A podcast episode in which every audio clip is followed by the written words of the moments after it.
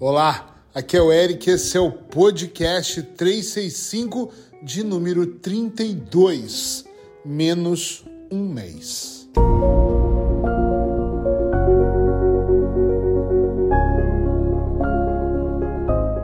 Eu acredito que você já percebeu que nós estamos oficialmente em fevereiro, isso significa que nós temos menos um mês.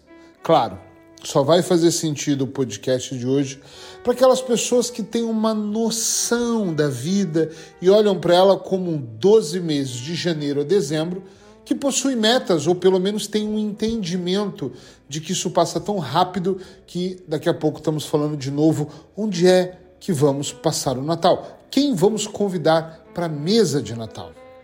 Dito isso, é muito importante nós entendermos que realmente já passou um mês. Ou seja, isso é, é igual vida, né? As pessoas dizem assim: feliz aniversário, mais um ano. Não, não, não. É menos um ano. A cada ano que passa é menos um ano de vida. Aliás, a cada dia que passa é menos um dia de vida que nós subtraímos do todo. Eu não sei se você faz essa conta, mas para mim, Eric, faz muita diferença eu olhar para o mês de janeiro, já que em outubro e novembro do ano passado eu fiz um plano muito claro. Eu já tenho um plano mais longo, mas eu fiz ajustes para o ano de 2024, ajustes poderosos, e eu hoje parei por uma hora e meia aproximadamente, no intervalo de uma consulta grande, e fui olhar o que, que eu fiz em janeiro. Vou contar uma coisa: eu fiz mais daquilo que eu prometi, muito mais do que aquilo que eu me comprometi a fazer. Uau! Sinceramente, eu estou satisfeito. E olha, se você caiu aqui de paraquedas, esse é um podcast que todos os dias eu trago um assunto para provocar uma reflexão mais profunda em você.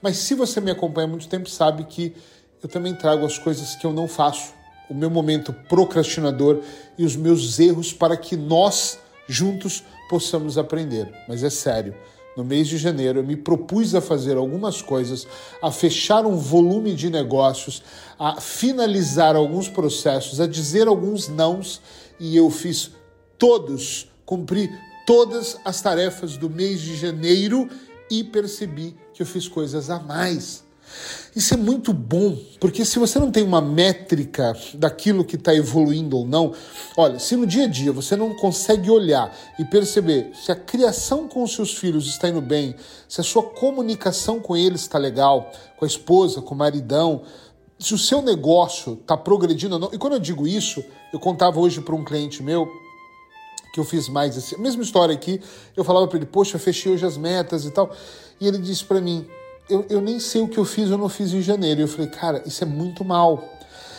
Porque aquilo que não dá para ser medido, eu não consigo medir, eu não consigo saber qual é o resultado. Estão entendendo? Sim ou não? Para mim é muito importante, porque quando eu olho para cá, não significa que eu fiz mais em janeiro, eu falo, eita, agora vou folgar um pouco em fevereiro. Não, muito pelo contrário. Eu já percebi que hoje já não dá mais tempo, mas amanhã eu vou dar uma olhadinha nas minhas metas de fevereiro, porque eu tenho ela mês a mês também, isso ajuda muito e vou perceber o que, que eu vou tirar e o que, que eu vou uh, realocar, o que, que eu vou acrescentar, porque eu senti que dá para fazer mais em fevereiro também. Então eu quero perceber o que, que eu quero tirar e o que eu consigo fazer. Eu tenho agora 11 meses pela frente, eu não, todos nós. E a grande pergunta aqui é realmente como você tem planejado o seu dia a dia. As pessoas me falam várias vezes: ah, você consegue fazer muita coisa. Não, não é, eu não sou sobre-humano. Alguns dizem, você não tem vida pessoal? Que eu não tenho vida pessoal? Eu viajo muito, eu passeio, eu curto, eu saio para jantar, eu bebo um bom espumante, vinho, eu dou risada, eu tô com os amigos. Só que eu consigo administrar a minha agenda a curto, médio e longo prazo e consigo fazer com que a coisa aconteça graças a este planejamento que eu tenho. Então é muito importante você começar a olhar e pensar, já passou um mês. Agora, não fica desesperado, por favor, calma, lindão, bonitona, presta atenção. Caso você esteja aqui meio perdido e esteja, meu Deus, e agora? Esquece, janeiro já passou. 11 meses de oportunidade. Agora, se você vai replicar a técnica de dezembro ou de janeiro do ano passado, de deixa a vida me levar, não temos o que fazer. Percebe que eu estou aqui se puxando o nariz, ainda estou um pouco gripado, mas claro, não podia deixar de estar aqui.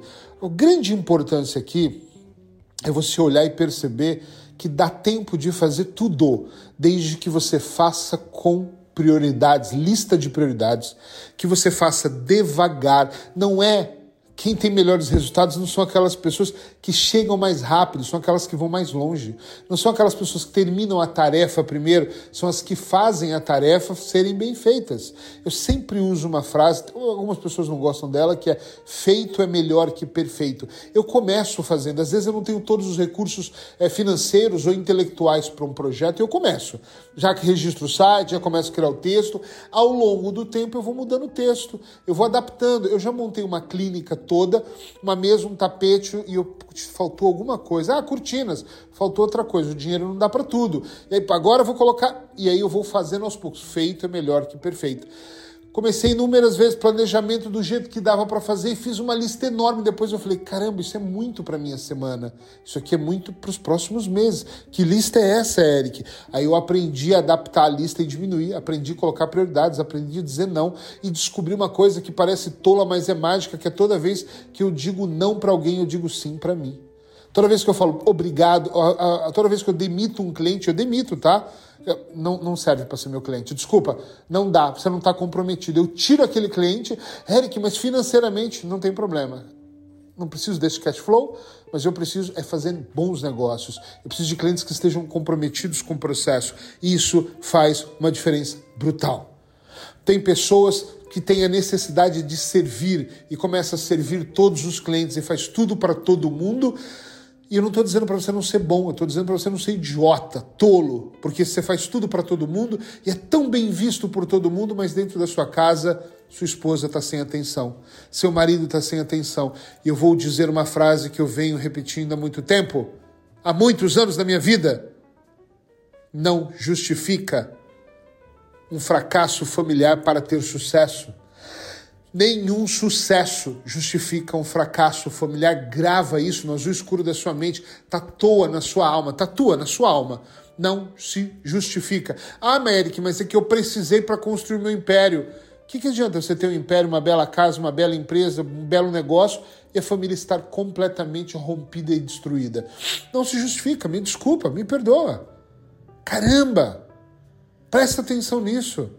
Isso faz a diferença a grande diferença de verdade. Todos os dias, logo de manhã, eu vou colocar um podcast durante todo o ano, com dicas que algumas vão realmente entrar dentro de você e fazer a diferença e outras vão passar despercebido. Mas são dicas que com certeza vão tocar alguém. Então, por favor, se você conhece alguém que precisa ouvir esse podcast, primeiro siga se você ainda não me segue. Eu estou no Instagram, no Facebook, em outras plataformas de streaming. Ouça onde você quiser. Hashtag podcast365 e recomende para todas as pessoas, desculpa, todas as pessoas que precisam provocar o seu processo de transformação. Beijo no seu coração. Amanhã tô aqui de novo.